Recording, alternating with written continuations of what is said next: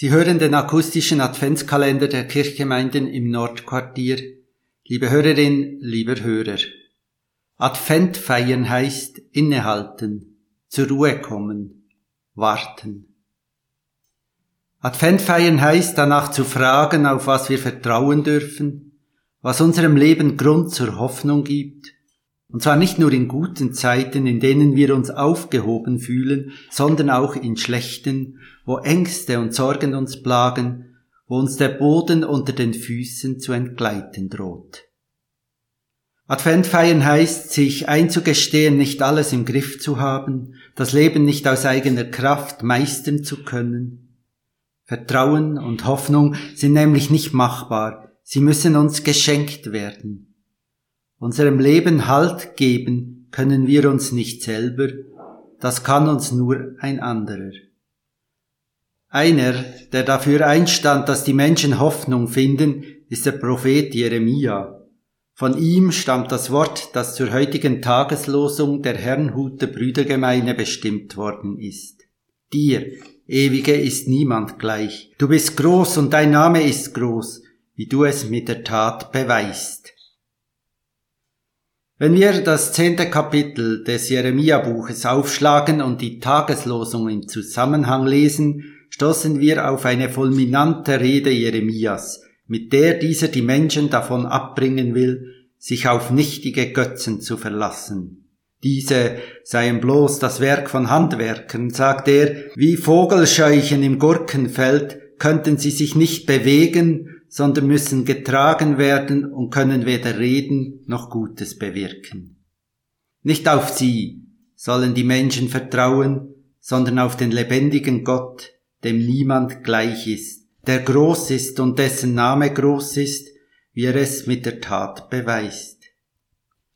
Ich glaube, keiner von uns würde von sich behaupten, dass er auf Götzen, auf Vogelscheuchen im Gurkenfeld vertraut. Götzenanbeter sind immer die anderen. Und doch müssen auch wir uns immer wieder die kritische Frage stellen, ist der Gott, auf den wir vertrauen, wirklich der ewige, der lebendige Gott? Oder hängen wir vielleicht einem toten Götzen an?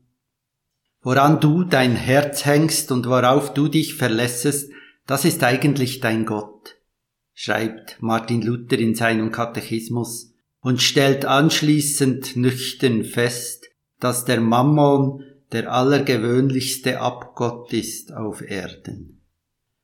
Liebe Hörerin, lieber Hörer, Woran hängst du dein Herz? Worauf verlässt du dich? Wem gibst du Raum in deinem Leben?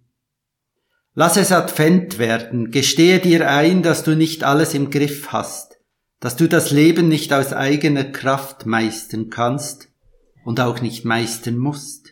Denn da ist eine, deren Name groß ist, die dir entgegenkommt, die dich bewahrt in allem, was ist und was kommt die dir hilft und dich befreit. Gottes Größe und sein befreiendes Tun haben wir Christinnen und Christen am eindrücklichsten an und mit jenem Rabbi erfahren, dessen Geburt wir an Weihnachten feiern werden.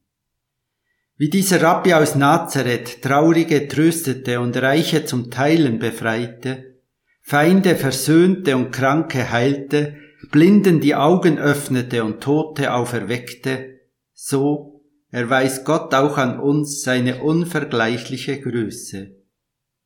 Wir müssen nicht alles im Griff haben. Und wir müssen auch nicht aus eigener Kraft leben.